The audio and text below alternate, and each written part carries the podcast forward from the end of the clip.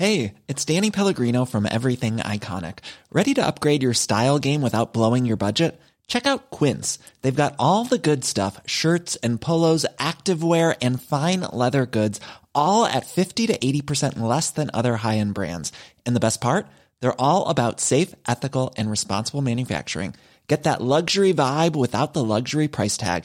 Hit up quince.com slash upgrade for free shipping and 365 day returns on your next order. That's quince.com slash upgrade. Salut, c'est Nadia de Nanar Podcast. Avant que tu découvres ce nouvel épisode, j'aimerais te parler de Yes Podcast. Yes, c'est le podcast qui m'a donné la force de me lancer. C'est un podcast féministe et résolument positif. Deux fois par mois, Margaïde, Elsa et Anaïs célèbrent nos victoires de femmes contre le sexisme sous toutes ses formes. Yes, c'est pour toi, c'est pour nous, c'est pour toutes les warriors du quotidien. Tu peux les écouter sur toutes les plateformes d'écoute.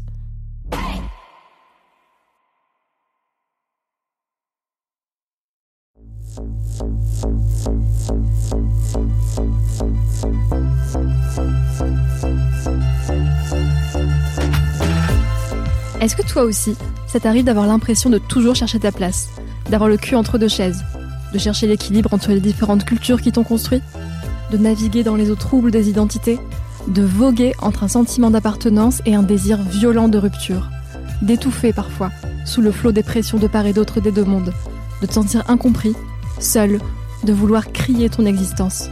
Pour ma part, ce sont des émotions qui m'habitent depuis mon enfance et que progressivement, j'apprends à déconstruire pour tisser, à mon rythme, mon propre chemin.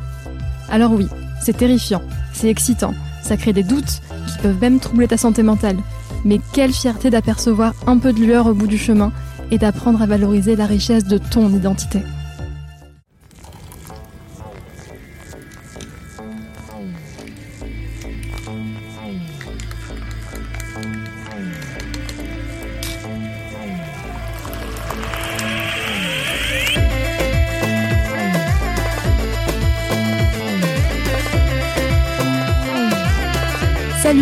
Nadia de Nanar Podcast. Ça faisait longtemps qu'on n'avait plus diffusé d'épisodes et je vais t'expliquer pourquoi. D'abord, je suis désormais seule à l'animation car Jamila et Meriem ont décidé d'emprunter d'autres chemins que je leur souhaite semer de bonheur. De mon côté, j'ai dû mettre de nombreuses choses en suspens pour me concentrer sur l'essentiel. Depuis de trop longs mois, ma famille et moi vivons une terrible épreuve. Mes proches ont été durement touchés par le coronavirus. Mes deux parents se sont retrouvés en réanimation et à l'heure où je te parle, mon père est encore dans le coma je leur dédie cette nouvelle saison qui, je l'espère, participera au dialogue entre les identités. Dans cet épisode, je suis allée à la rencontre de femmes qui m'ont parlé des obstacles semés sur le chemin de la quête de leur identité, de l'importance de connaître son histoire et des manières de l'apprivoiser pour avancer sereinement et changer les mentalités. À nos identités plurielles. J'ai le plaisir d'accueillir Nesrine Slawi, journaliste et autrice d'Illégitime, son premier roman sorti le 6 janvier dernier. Dans son livre, Nesrine, journaliste française d'origine marocaine, retrace son histoire et celle de sa famille. Pendant le premier confinement, elle retourne chez ses parents, dans un quartier populaire d'Apt dans le sud-est de la France, près d'Avignon. Elle nous invite à partager ses réflexions sur son identité, sur ce qui la sépare des siens, sur le chemin qu'elle accomplit avec passion et un travail acharné, malgré les embûches et la violence systémique. Son livre est un hommage aux îles légitimes.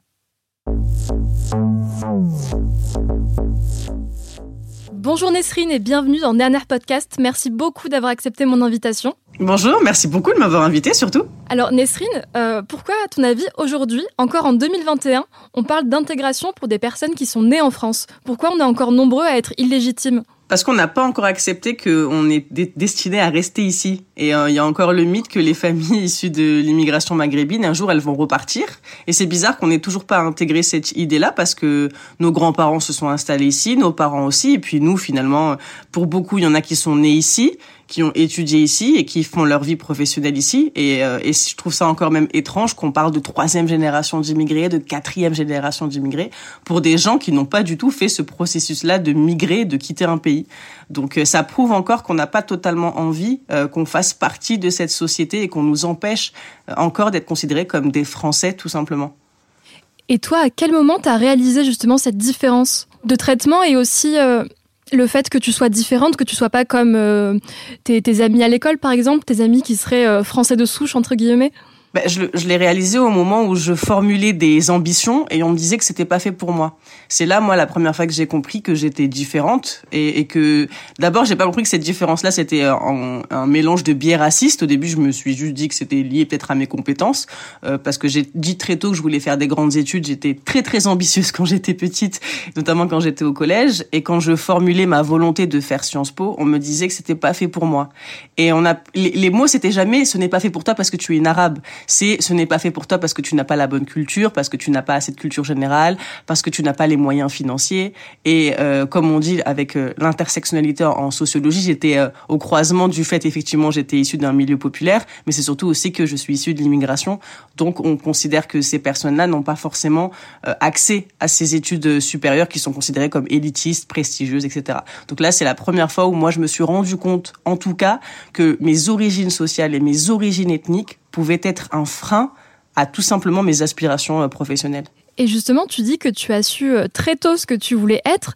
Et euh, j'aimerais bien citer une partie de ton livre où tu dis qu'en sixième, tu déclares à ta classe Je m'appelle Nesrine l'ambitieuse et voici le dictionnaire désordonné du monde tel que je l'ai rencontré. Très tôt, tu as su que tu voulais être journaliste pour raconter le monde avec tes propres mots. pourquoi? Est-ce que c'est parce que tu ne voyais pas des gens comme toi autour de toi? Oui, c'était euh, vraiment euh, une volonté par réaction. C'est-à-dire que c'était le fait que je ne me reconnaissais pas dans le traitement médiatique. Et à l'époque, il y avait euh, la triste histoire de Deuxiède et Bouna, donc qui sont les, deux jeunes garçons qui sont morts à Clichy-sous-Bois alors qu'ils étaient poursuivis par la police. Et, et ça a marqué toute ma génération. Moi, j'ai 26 ans, ça a marqué ma génération. J'avais à peu près 11 ou 12 ans à l'époque. C'est l'époque où je commençais à regarder les journaux avec mes parents, etc. Et je me reconnaissais pas dans le traitement médiatique et je ne reconnaissais pas notre vie dans le quartier populaire à travers ce qui était raconté euh, à, la télévision. Et donc je me suis dit que je voulais faire partie de euh, ce monde médiatique pour raconter nos histoires et pour raconter des histoires qui soient pas aussi caricaturales et stigmatisantes. Et maintenant, plus de dix ans après cette déclaration que tu as fait en sixième, tu es enfin journaliste.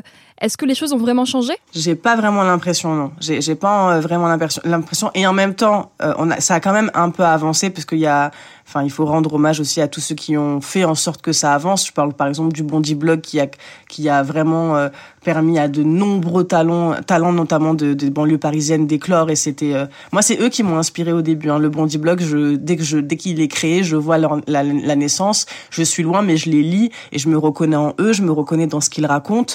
Et, euh, et c'est on les voit aujourd'hui médiatiquement. Ils ont ils ont pris de, de plus en plus de place. Et tant mieux. Même les journalistes maintenant travaillent dans des médias qui sont ce qu'on appelle mainstream stream ou du moins qui sont puissants comme Mediapart, il y en a au, à Libération, etc. J'ai quand même l'impression qu'il y a un travail qui a été fait euh, bien avant moi. Hein. Par exemple, Nassir El Moadem du Bondi Blog.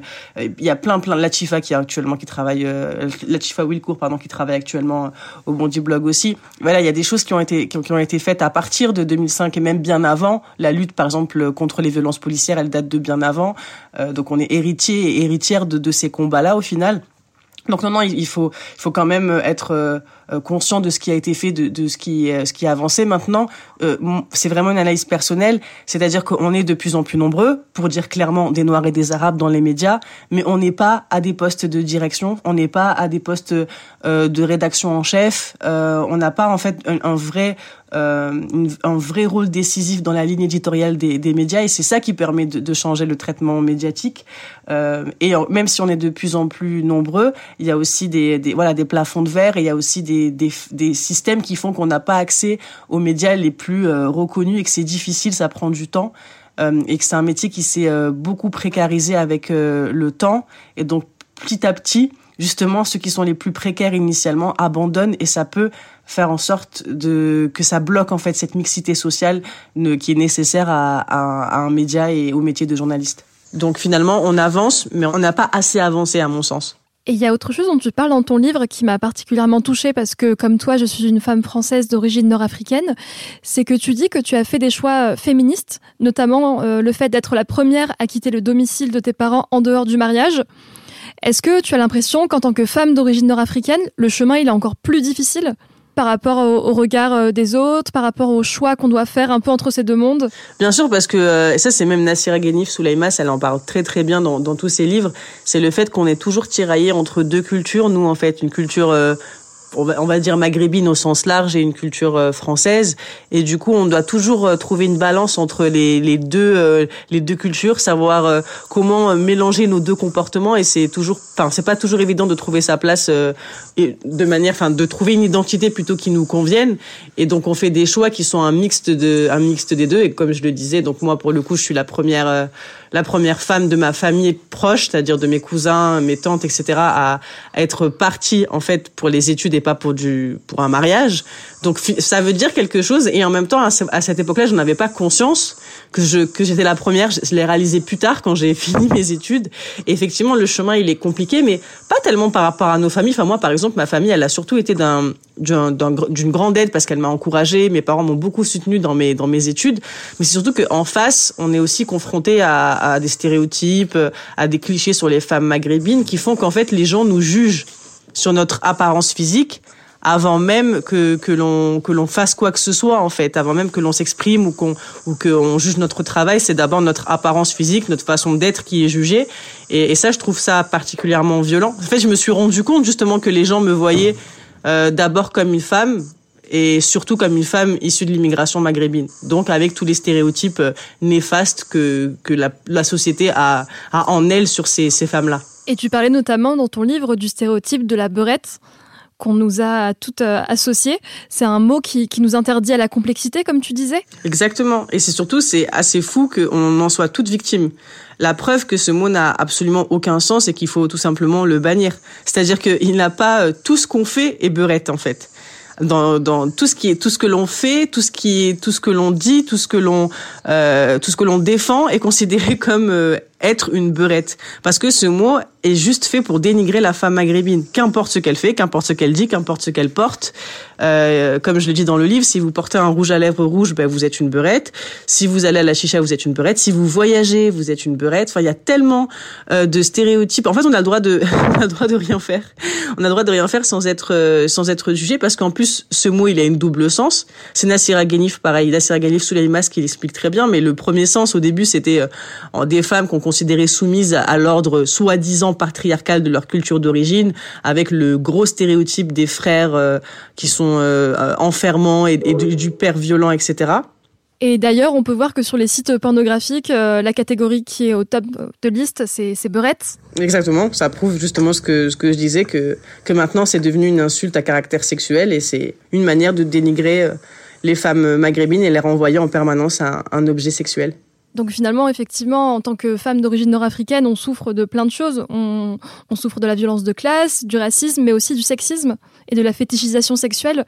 Et c'est justement, c'est moi, c'est pourquoi la sociologie, elle est super importante pour moi. Et déjà, je, enfin, je, moi, je suis pas sociologue. Ce que je livre dans ce livre, c'est uniquement du témoignage intime. Mais le but, c'est que ça a un sens euh, systémique, c'est-à-dire que le but c'est que je raconte dans l'intime ce qui est partagé par beaucoup, en tout cas je l'espère l'avoir fait dans ce sens-là, parce que justement moi l'intersectionnalité en sociologie ça m'a permis de comprendre plein de choses de, de ce que je vivais, comme tu le disais, le fait qu'on est victime de plusieurs choses à la fois et qui s'additionnent et que et qui, qui sont d'une violence euh, vraiment extrême parce que déjà le fait d'être une femme c'est c'est c'est déjà dans cette société très discriminant. Le fait d'être maghrébin le fait d'être donc racisé euh, le fait de venir dans un milieu populaire tout ça ça s'additionne euh, et, et, il faut en permanence se faire face à ce qu'on appelle des micro-agressions et parfois c'est même de, de la violence plus directe que ce soit de la violence verbale ou, ou du harcèlement par exemple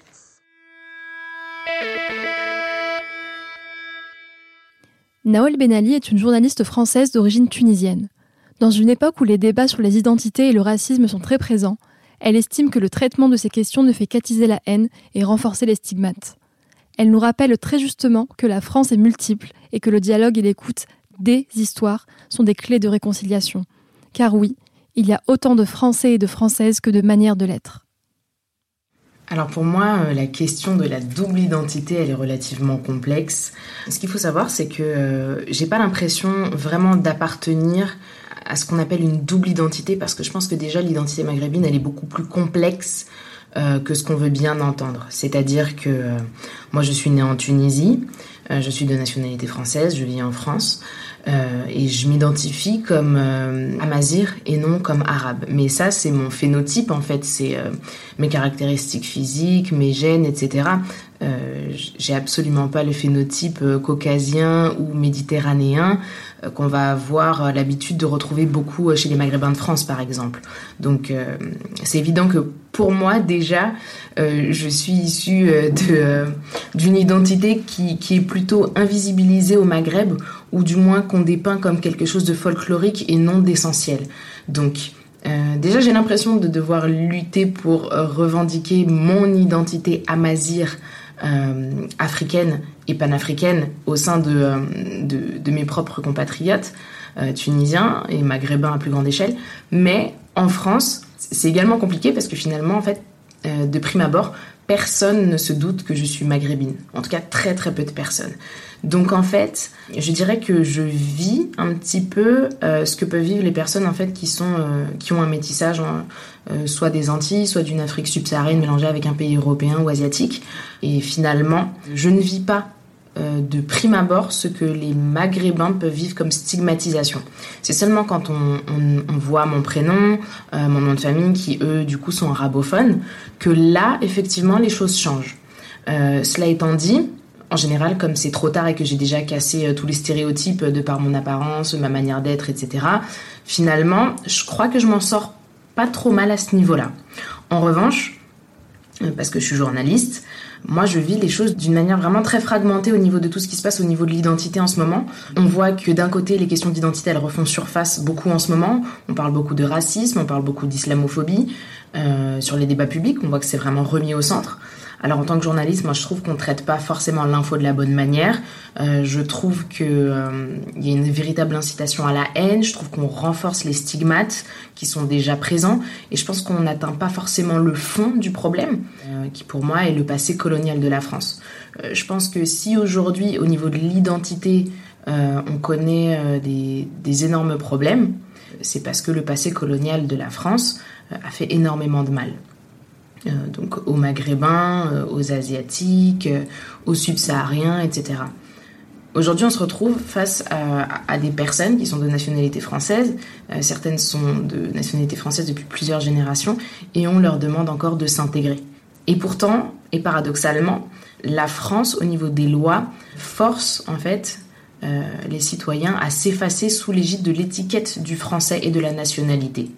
C'est-à-dire qu'un Français envoie un autre, qu'il soit entre guillemets français de souche ou euh, français depuis une, deux, trois générations et issu de l'immigration.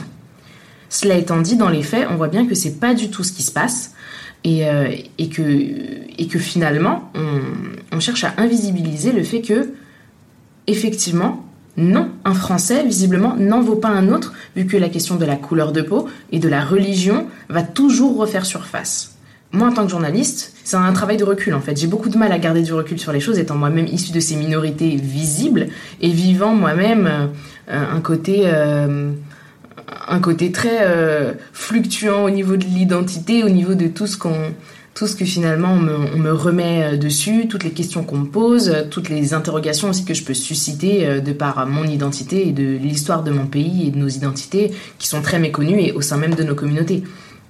Mais en revanche, pour la France, ce que je peux en dire, euh, c'est qu'aujourd'hui, être français, je pense que c'est très compliqué parce que euh, l'identité française, on en a bâti une forme d'idéal qui finalement est complètement caduque et impossible, selon moi. Pour moi, euh, la France, elle est multiple, la France, elle est plurielle. Euh, le passé colonial est un fait, un fait indéniable qui a causé énormément de sévices, dont aujourd'hui euh, nos communautés subissent encore euh, les, stigmates.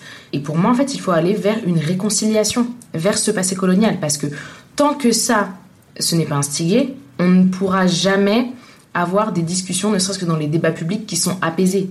Aujourd'hui, on a une confrontation des, des pensées, entre guillemets, mais finalement, ce sont pas, je trouve, des confrontations de pensée qui sont euh, intelligentes, intelligibles et qui vont vers une conciliation. Quand on cherche la paix, il faut savoir écouter l'autre. Quand on cherche la paix, il faut savoir comprendre l'autre. Aujourd'hui, pour moi, on ne s'écoute pas. On cherche juste à imposer son point de vue. Et euh, les questions de l'identité, c'est pas seulement une question historique pour moi, ce sont aussi des questions qui sont, euh, qui sont personnelles, c'est transgénérationnel. Et finalement, en fait, tant qu'on n'a pas envie d'ouvrir les yeux sur la pluralité euh, de ce que peut être l'identité, le concept même d'identité, le combat et, et finalement le débat est perdu d'avance et on n'arrivera à rien.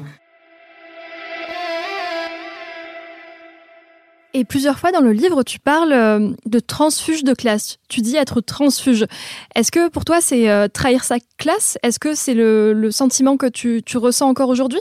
Ben Justement, en fait, il y a, un, je sais qu'il y a un, gros, un grand débat dans la sociologie sur ces termes-là de transclasse, de transfuge, parce qu'il y aurait la notion de traître, comme tu le disais. Euh, et moi, c'est pour ça que je préfère utiliser l'expression, dans le livre, j'en parle, de, de, Fabien Truyon, qui est un sociologue. J'ai lu tous ses livres et je trouve qu'il est très pertinent sur ces sujets-là parce qu'il a interviewé interviewé plein de personnes qui ont fait ces parcours-là et il utilise l'expression de chevaux à bascule. Et je trouve qu'elle est beaucoup plus appropriée parce que en fait on n'a pas vraiment quitté enfin je, parle pour moi mais je pense que les transfuges et les transclasses se reconnaîtront. Encore une fois je préfère chevaux à bascule. C'est le fait qu'on n'a pas vraiment quitté la première classe sociale.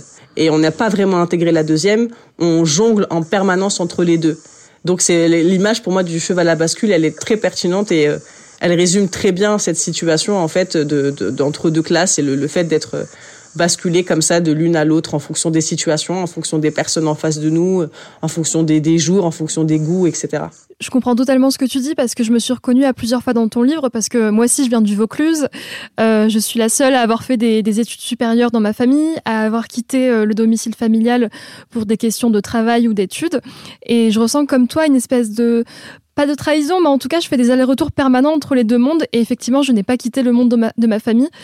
Et je dois quand même toujours trouver une espèce d'entre-deux. Et j'ai l'impression que c'est ce que tu décris dans, dans ton livre. Ouais, totalement. C'est ce que j'essaye de.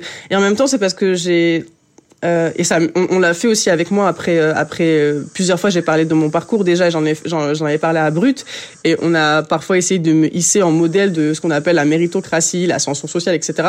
Et justement, dans ce livre, moi, je voulais faire le phénomène inverse, c'est-à-dire de démystifier l'ascension sociale comme un parcours glorieux en fait. C'est-à-dire qu'on imagine toujours que c'est quelque chose qui est plein de gloire et que c'est exceptionnel et que on s'accomplit à travers ce parcours. Effectivement, moi ça m'a ça m'a apporté beaucoup de choses positives. Par exemple, j'ai adoré mes études, j'ai adoré tout ce que j'ai appris parce que parce que j'étais très curieuse et je le suis encore, j'avais vraiment soif de savoir, mais en même temps, qu'est-ce que ça a été violent au final? Et, et, tout, tout a concouru pour que j'abandonne. Et, et, je pense qu'il y en a plein qui abandonnent finalement des études et des études supérieures dites prestigieuses face à la violence de classe, face à la violence raciste, face à la violence sexiste. Et on peut pas leur tirer la pierre parce que parce que voilà parce que c'est fait en sorte le système est fait en sorte pour qu'on ne se sente pas à sa place dans ces endroits là. Et c'est vrai qu'à plusieurs reprises, tu parles de névrose, de blessures que tu as un peu accumulées au fil de ce chemin plein de violences et d'embûches. Est-ce qu'encore aujourd'hui, tu, le sens, tu portes encore ce, déchirement et ce poids? Je pense qu'aujourd'hui, je suis arrivée à, m'en défaire parce que justement, je l'ai, déconstruit euh, sociologiquement, c'est-à-dire que, en fait, j'ai, je suis sortie de mon cas personnel. J'ai parlé avec plein de personnes, notamment des femmes maghrébines qui, qui sont passées à travers les mêmes euh, phénomènes et du coup, ça m'a ça m'a aidé à me déculpabiliser, donc à enlever le poids que je pouvais porter sur mes épaules en me disant justement, ben, c'est systémique en fait. Les femmes maghrébines dans les grandes écoles sont pointées du doigt, sont euh, renvoyées à des stéréotypes euh, raciaux, sont renvoyées à des stéréotypes sexistes. Et c'est pas, euh, je, en fait, je ne suis pas la seule. Et je, n'estime pas parler au nom de toutes, loin de là, parce que chaque expérience est personnelle et, et a son sens. Mais en tout cas, moi, ça m'a soulagé de me rendre compte que j'étais pas la seule. Et même ce livre, s'il avait un but, justement, c'est d'aider les gens qui sont passés à travers les mêmes difficultés que moi à ne, pas se sentir seuls, finalement. C'est vrai que c'est très important ce que tu dis, car euh, toi, comme moi, on, a eu ce sentiment d'être seul parce que euh, à l'école, euh, il n'y avait pas de gens comme nous. Il y avait majoritairement de blancs, pas beaucoup de gens d'origine nord-africaine. Et euh, je sais pas toi, mais moi, dans mon adolescence, je pensais être la seule à, à ressentir ça, ce déchirement. Et je me, je me sentais toute seule, quoi. Et c'est exactement contre ça que je veux lutter. Euh, en fait, maintenant, en essayant de parler, euh, parce qu'au-delà de faire un livre, euh, enfin, j'essaie surtout de parler aux, aux, plus jeunes à qui ça arrive en ce moment. En fait, j'ai vraiment essayé de faire quelque chose que j'aurais aimé moi lire, ou en tout cas un discours que j'aurais aimé entendre. Je dis pas qu'il est parfait, je dis pas que que, que, que j'ai les bons mots, mais en tout cas, euh, je me suis sentie seule à ce moment-là.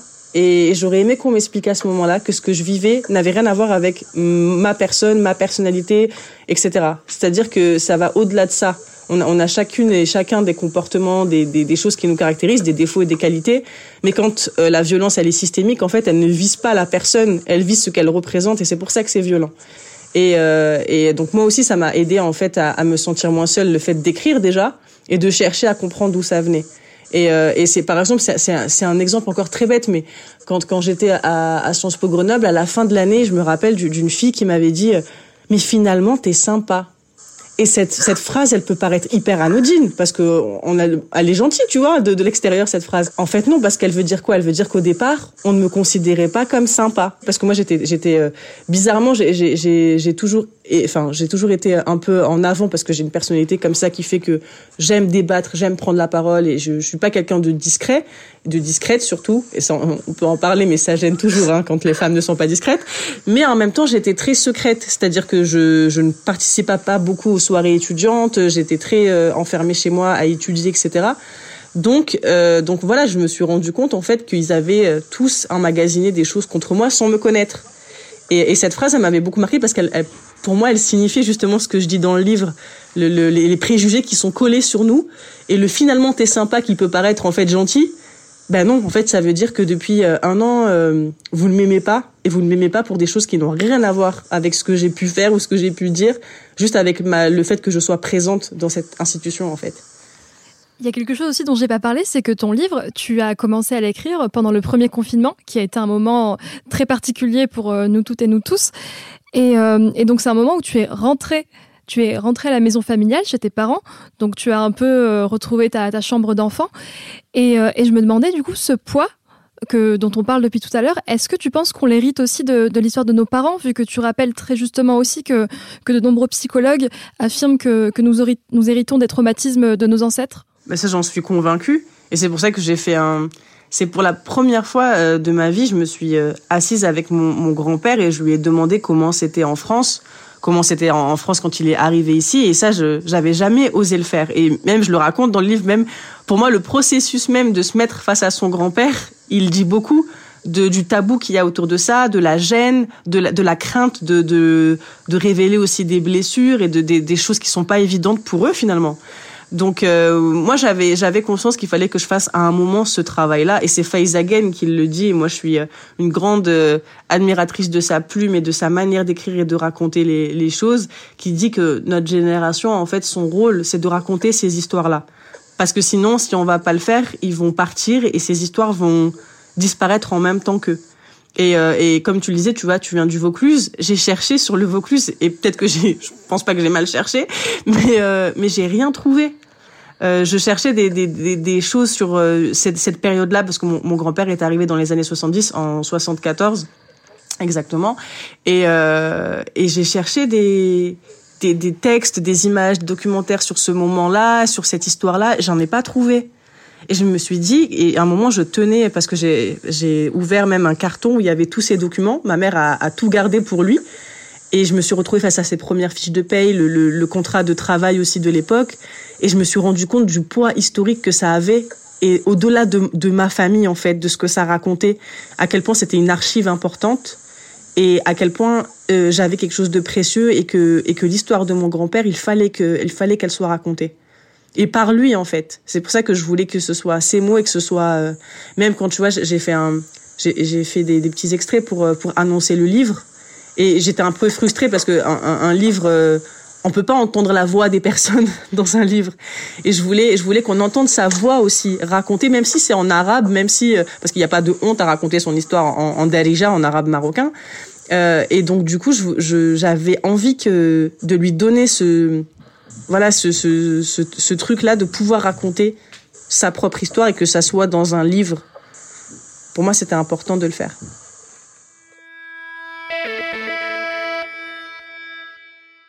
Dans un numéro de la revue Thérapie familiale sur le thème de la transmission transgénérationnelle des traumatismes et de la souffrance non dite, Florence Calicis, psychologue et psychothérapeute systémicienne, explique que les traumatismes peuvent se transmettre à travers les générations connaître son histoire semble primordial pour avancer plus sereinement.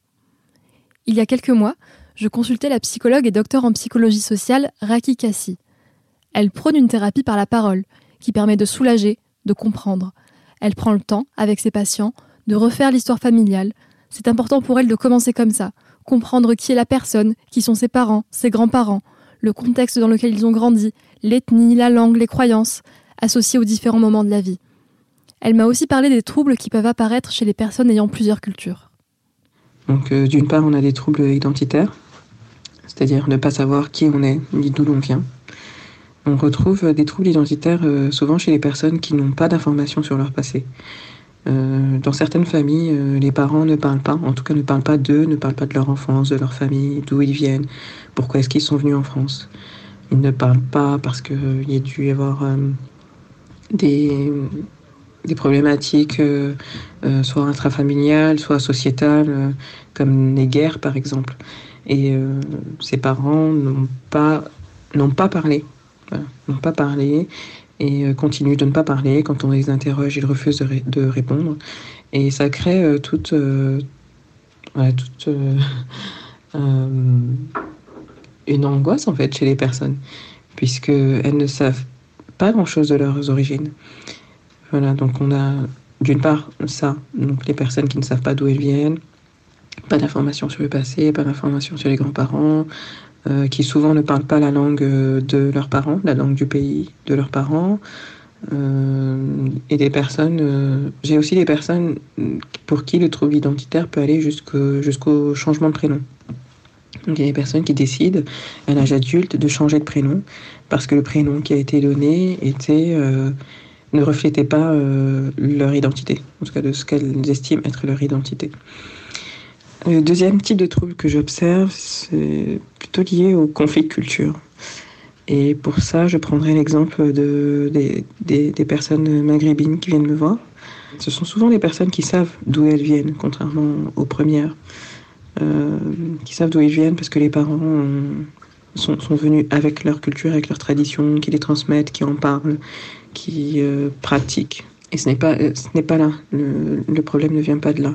Le problème vient de, de la différence entre la culture qui a été transmise et la culture euh, française ou européenne. Quand je dis ça, je, je, parle d'exemples très très précis, hein, comme la question du mariage par exemple, où les parents voudraient un conjoint, une conjointe de la même origine qu'eux, de la même religion, euh, voire du même village, euh, de la même ethnie, etc. Et les enfants ne se projettent pas dans, dans ça. Donc, premièrement, ils ne se projettent pas, et deuxièmement, il, il se peut que ces enfants fréquentent déjà quelqu'un qui n'a rien à voir avec cette culture. Donc euh, la problématique du mariage arrive très très souvent dans nos, dans nos échanges.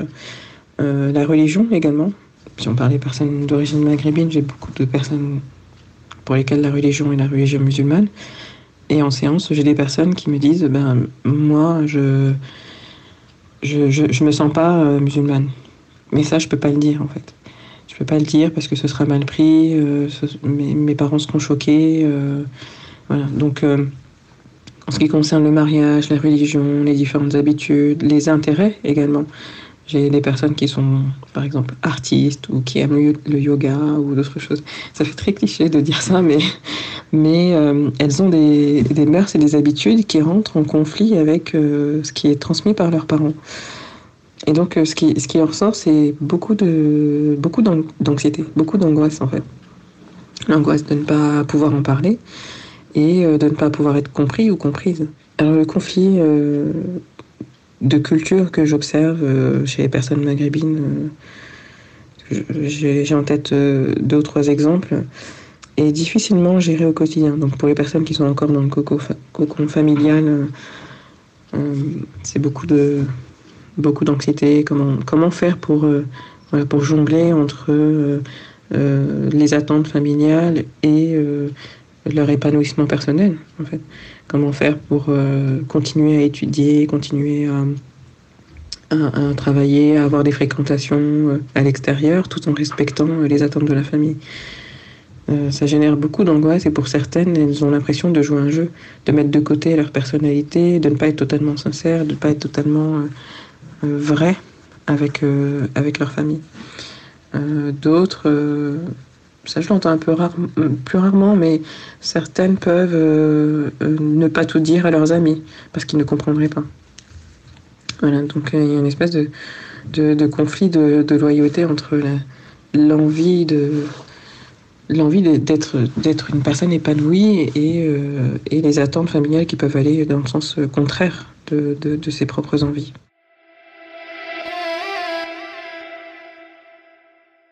Je rebondis sur ce que tu as dit sur le fait que non, effectivement, il n'y a pas de honte à raconter son histoire en Dalija et, qu'en France, on a tendance à valoriser une culture, la culture bourgeoise, comme tu dis. Et toi, euh, tu, racontes dans le livre que, que, pendant tes études, tu notais à la marge un petit peu les références qui te manquaient, entre guillemets, en termes de films, de livres que tu n'aurais pas lus, d'expositions. Comment tu, tu, te places aujourd'hui par rapport à ça, à cette culture qu'on nous aura imposée, cette culture générale? Ben En fait, avec le temps, je me suis débarrassée de cette euh, injonction à, à, s'acculturer de toute la culture bourgeoise. J'ai refusé d'être parfaitement instruite sur la culture bourgeoise et d'assumer que moi-même ma propre culture celle que m'avait donné mon milieu social et mes parents. Elle c'était aussi une culture en tant que telle et que je je devais la valoriser. J'avais le droit de la valoriser. Donc euh, ce que ce que je faisais par exemple en prépa c'est-à-dire de noter absolument euh, ce que je faisais par par exemple en prépa c'est-à-dire de noter absolument tous les tableaux qu'il fallait voir les films les livres qu'il fallait lire je ne le fais plus parce que parce que maintenant je fais des choses par plaisir. Je lis des choses qui m'intéressent. Euh, j'écoute ce qui m'intéresse euh, sans cette classification de ce qui est le plus distingué, le plus élégant, etc.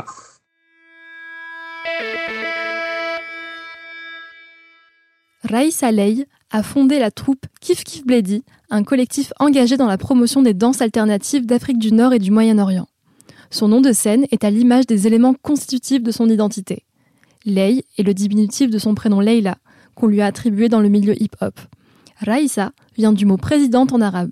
Ce terme valorisant est aussi celui qu'on donne aux artistes chanteuses et danseuses de l'Ouest marocain. En partant du constat que les danses nord-africaines n'étaient pas représentées et trop méconnues dans les espaces publics, les membres de la troupe Kif Kif Bledi ont décidé de les valoriser. Mettre en valeur son histoire à travers la culture et l'éducation, une belle manière de prendre sa place dans une société. L'objectif de Kif Kif Bledi, c'est euh, tout d'abord, de manière euh, très modeste, de montrer euh, les danses qui sont indissociables dans nos cultures, de la musique, du chant, de la poésie, des vêtements, des costumes que l'on porte, des tatouages berbères pour certains, des bijoux. Et donc finalement, en utilisant le biais de la danse, on valorise tout un pendant de euh, notre pays d'origine. Donc c'est aussi l'idée de montrer qu'en France, on a une richesse incroyable qui n'existe dans aucun autre pays, de pouvoir vivre ensemble, de pouvoir partager notre diversité et de pouvoir construire un projet tous ensemble avec cela. Donc nos deux cultures sont indissociables dans ce projet, la culture euh, occidentale, voire même les influences américaines, et notre culture euh, d'origine. Et on profite euh, de ce fait pour parler de sujets un peu plus tabous, comme euh, ben, la colonisation, l'appropriation culturelle, les échecs euh, de l'immigration en France et euh, le dénigrement au sens large des arts populaires dans l'espace public. Via la troupe Kif Kif Bledi, on a donc trouvé finalement un outil pour se réapproprier nos cultures d'origine. Cet outil est la danse, tout simplement. Et c'est primordial pour notre équilibre en tant que citoyen français ou européen, car euh, on arrive à savoir d'où on vient et ça nous permet de savoir où on veut aller. Donc, savoir, connaître son passé, son passif, le mettre en valeur, permet déjà de se reconsidérer dans une société où, euh, on peut le dire en toute transparence, en ce moment, être maghrébin et de facto être assimilé aux musulmans, est très mal perçu. C'est pas vraiment notre moment ni notre euh, époque pour être euh, valorisé. Il y a beaucoup d'amalgames, il y a beaucoup de clichés. Et là, avoir, on va dire, un biais qui est neutre, qui passe par la culture et l'éducation, permet euh, vraiment de se ressourcer, de se retrouver et de pouvoir se valoriser. En plus, cette diversité qui est nécessaire en France, parce que ce sont des blocs de population qui constituent la population française, cette diversité permet d'élever des réflexions et des débats, permet d'ouvrir les yeux sur le monde, sur l'international, sur les relations que l'on peut avoir euh, nord-sud. Euh, vraiment, de connaître une culture, pour moi, c'est essentiel et il est important de connaître ce contexte avant d'envisager n'importe quel projet, que ce soit professionnel, associatif, social, culturel. Finalement, d'un point de vue personnel, hein, la troupe Kif dit, elle répond à une question primordiale. Qu'est-ce que je fais sur cette terre? Quel est mon objectif? Quelle est ma mission Quelles traces je peux laisser Comment je peux contribuer à améliorer une société Voilà, qu'est-ce que je peux apporter à des gens Eh bien, nous, euh, je considère que notre présence permet de conserver, de faire évoluer notre culture. Donc, si je parle de mon cas personnel, la culture euh, berbère, qui est ancestrale, qui est millénaire, qui est séculaire, via une transmission orale qui est en perdition pour différentes raisons. L'exode rural, le fait que euh, les différentes générations n'habitent plus sous le même toit, l'immigration, la pauvreté qui pousse à émigrer vers d'autres villes, et donc à dénigrer ou à mettre de côté euh, ce qui n'est plus prioritaire, à savoir la transmission. Donc tout ça, ça permet de justifier qu'effectivement on doit, et c'est un devoir chacun, retranscrire, rééduquer, retransmettre ce qu'on nous a transmis à nous-mêmes. Et c'est vrai que quand c'est pas écrit dans des livres, que c'est pas euh, enseigné à l'école, eh bien, il faut faire cet effort de faire des recherches, de se souvenir. Voilà, l'effort euh, de, de, de, de se souvenir, c'est primordial pour moi, et d'essayer de restituer. Alors, on n'y arrivera jamais de manière parfaite.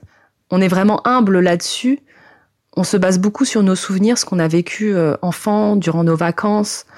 Mais on y met beaucoup de cœur et on veut vraiment montrer que c'est possible d'avoir une double culture et de vivre en toute harmonie. Et en plus de ça, d'apporter quelque chose à notre société qui n'existe pas. Tout ça dans la pure bienveillance et vraiment dans un souci de vivre ensemble.